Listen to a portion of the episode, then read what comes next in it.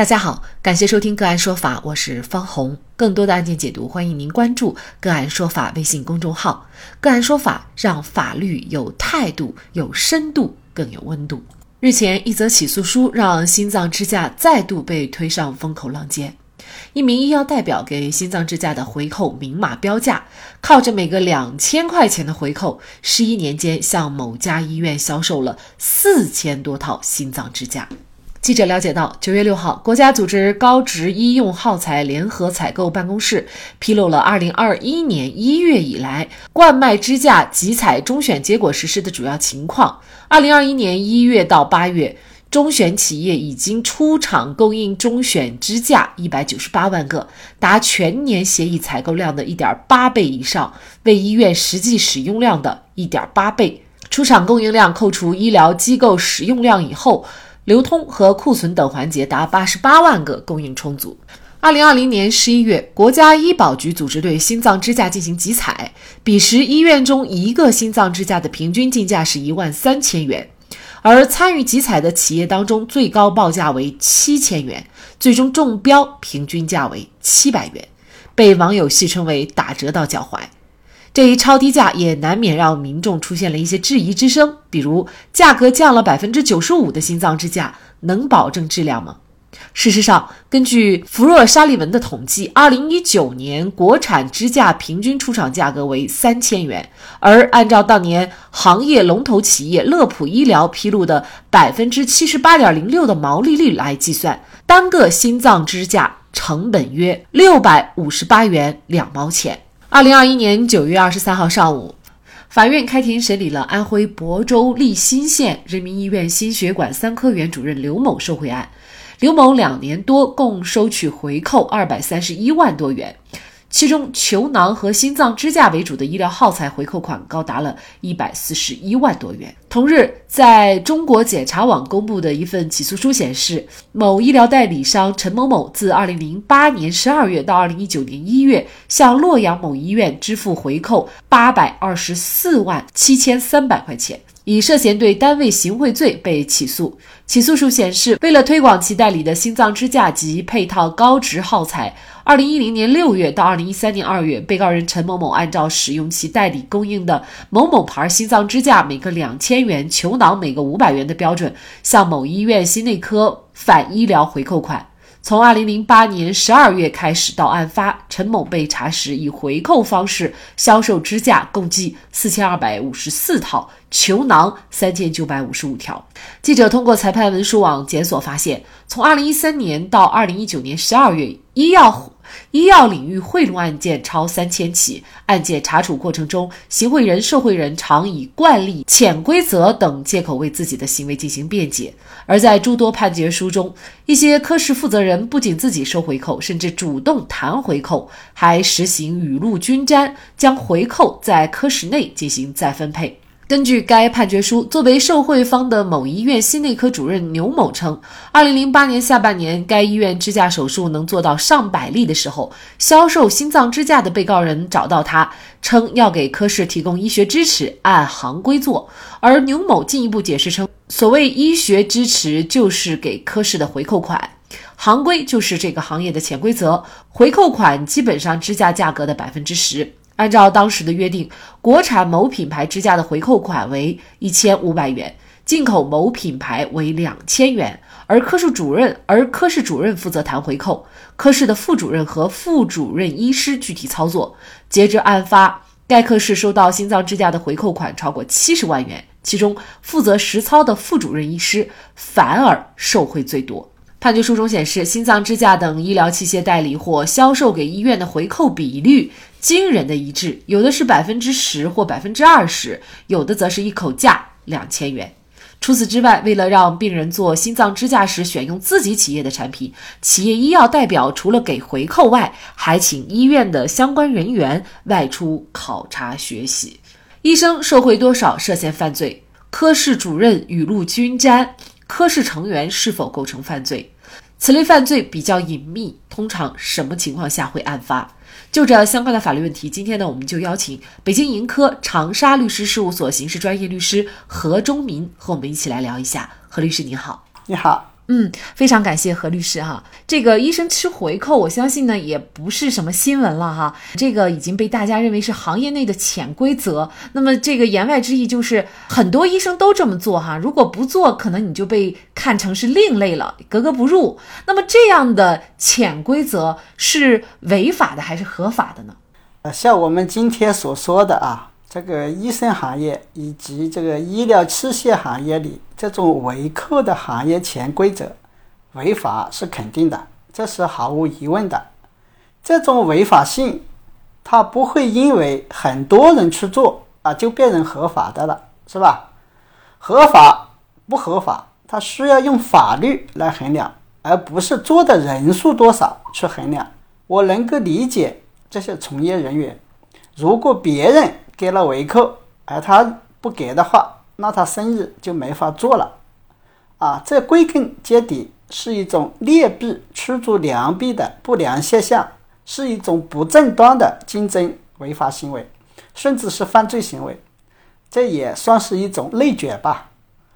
这需要国家、行业和相关从业人员一起来纠偏。当回扣这种违法行为被杜绝以后，或者说违法者风险很高，与其收益不成比例，而不敢再回法以后，整个行业的风气就能清明了。这个时候，大家做生意那就做得心情舒畅，赚钱也就赚得光明磊落了。嗯，确实是这样哈。有些时候大家会陷入一个误区哈，就觉得人人都在做的事情呢，可能它就是对的，抱有一种侥幸的心理，那么觉得好像。大部分的人都没有出事儿，那我也去这么做，应该也没有问题。那事实上呢，这些一旦被查处呢，它是涉嫌到的是严重的犯罪哈。通常情况下，受贿多少一位医生，他就会构成这个犯罪了呢？我国刑法它规定的受贿犯罪，它分为两种，一种是针对国家工作人员的，一种是针对非国家工作人员的。实践中，有些医生他属于国家工作人员，比如公办医院的医生；而有些医生他属于非国家工作人员，比如民办医院的医生。针对这个国家工作人员受贿，立案标准是人民币三万块钱，也就是说，只要受贿了三万块钱，就可以被刑事立案；受贿三万块钱不足二十万的。可判处三年以下有期徒刑或者拘役，并处罚金。有特殊情形的，受贿只需要一万块钱以上，不满三万也可以刑事立案。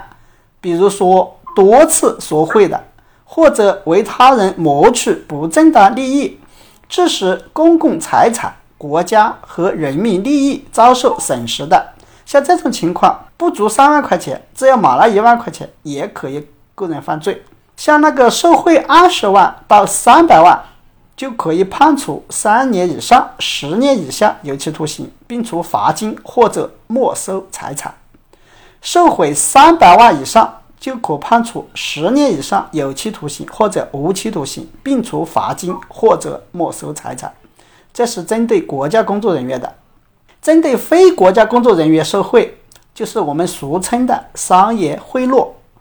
这个商业贿赂。他的那个数额较大，也就是立案标准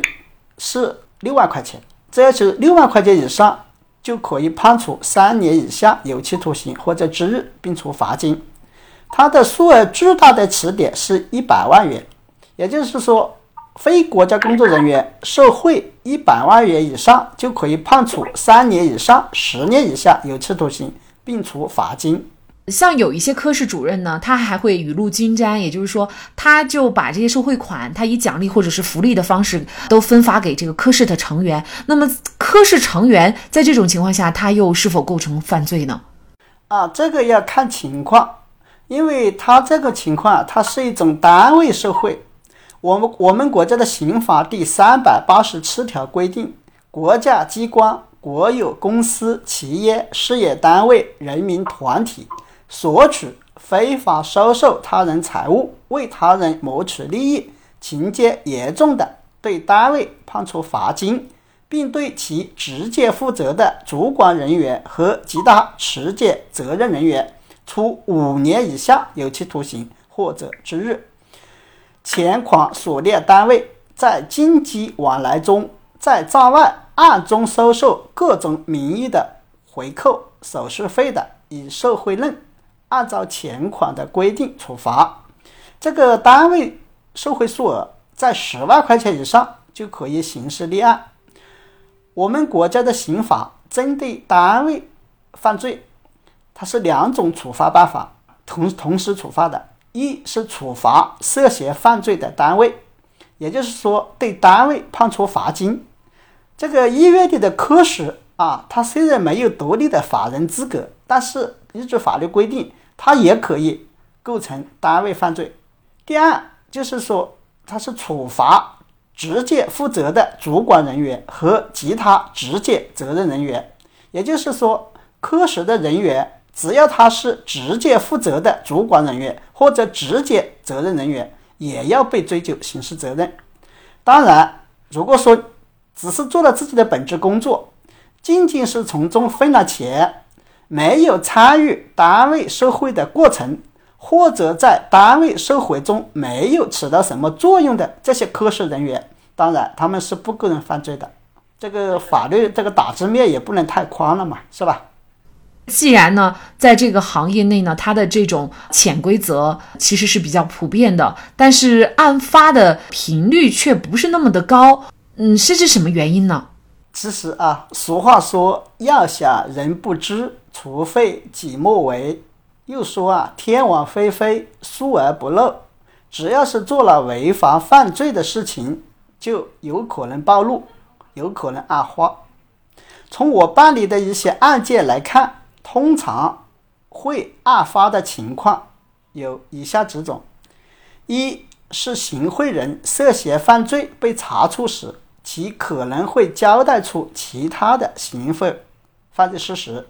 从而令相关受贿的人被暴露。反过来也是，就是说有些受贿人员他被暴露以后，他有可能会交代出行贿人员，因为。这些违法犯罪的人啊，他可能做的不是这一次犯罪行为，他可能在别的地方针对其他人也干过别的违法犯罪的事情。常人说，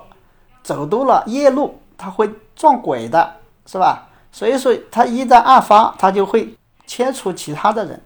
比如说，我曾经办理的一个某医疗器械公司业务员行贿案中，这个医院的院长。因受贿而案发了，他就交代出来是我的当事人向他行贿了十万块钱，从而导致我的当事人案发被抓。这个医院院长是我见过的最倒霉的院长，他当时受贿也就是十万块钱，就被判了十年有期徒刑，而且他受贿的十万块钱赃款还被检察院追缴了。啊，这个案子是二零零七年的时候。当时十万块钱就是数额特别巨大的起点，所以就判了十年有期徒刑，而他呢就没有减轻的情节，而我的当事人他行贿十万块钱，那当时呢就被认定为单位行贿罪，最后呢法院对此免于刑事处罚。啊，第二种情况就是说，行贿受贿违法犯罪行为的人与其单位领导或者其他人员。发生内讧的时候，就有可能相互检举对方的犯罪事实而案发。也就是说，呃，比如因为利益分配或者职务升迁等矛盾时，就有可能导致案发。啊，有人的地方就有江湖，有利益的地方就有争斗。最强大的堡垒往往最容易从内部攻破，所以当内斗发生时，双方。都有可能相互检举而案发，这种情况在我们办案实践中也是屡见不鲜的。比如说，院长、副院长为了职务升迁内斗了，他就会相互举报，结果一抓一大坨一大圈。三是家庭不和的时候，配偶有可能举报而导致案发。当夫妻啊闹离婚的时候。配偶一方就有可能举报另一方违法犯罪而案发。比如说，有一个医生，他跟他老婆闹离婚的时候，他老婆就去检察院举报他受贿了，结果他就被抓了。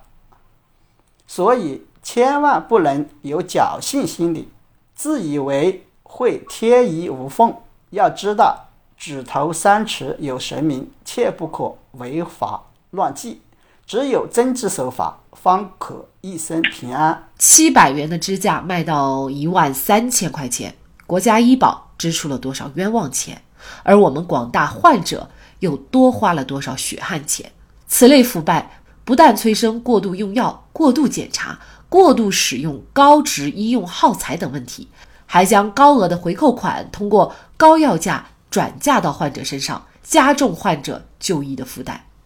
就在昨天下午，哈医大附属第一医院原院长周进落马。二零二一年，除了周进，仅仅一个十月份就有另外三名医院院长落马。十月九号，江西中医药大学附属医院原党委副书记、院长熊汉鹏涉嫌受贿贪污案被提起公诉。十月十二号，鄂尔多斯市蒙医医院党总支书记、院长森古来涉嫌严重违纪违法，已被监察。同一日，鄂尔多斯东胜医院院长刘铁军也被查出涉嫌严重违纪违法。而就在上个月，中纪委发出通告，对于医疗腐败将采取地毯式彻查。好，在这里再一次感谢北京盈科长沙律师事务所刑事专业律师何忠明。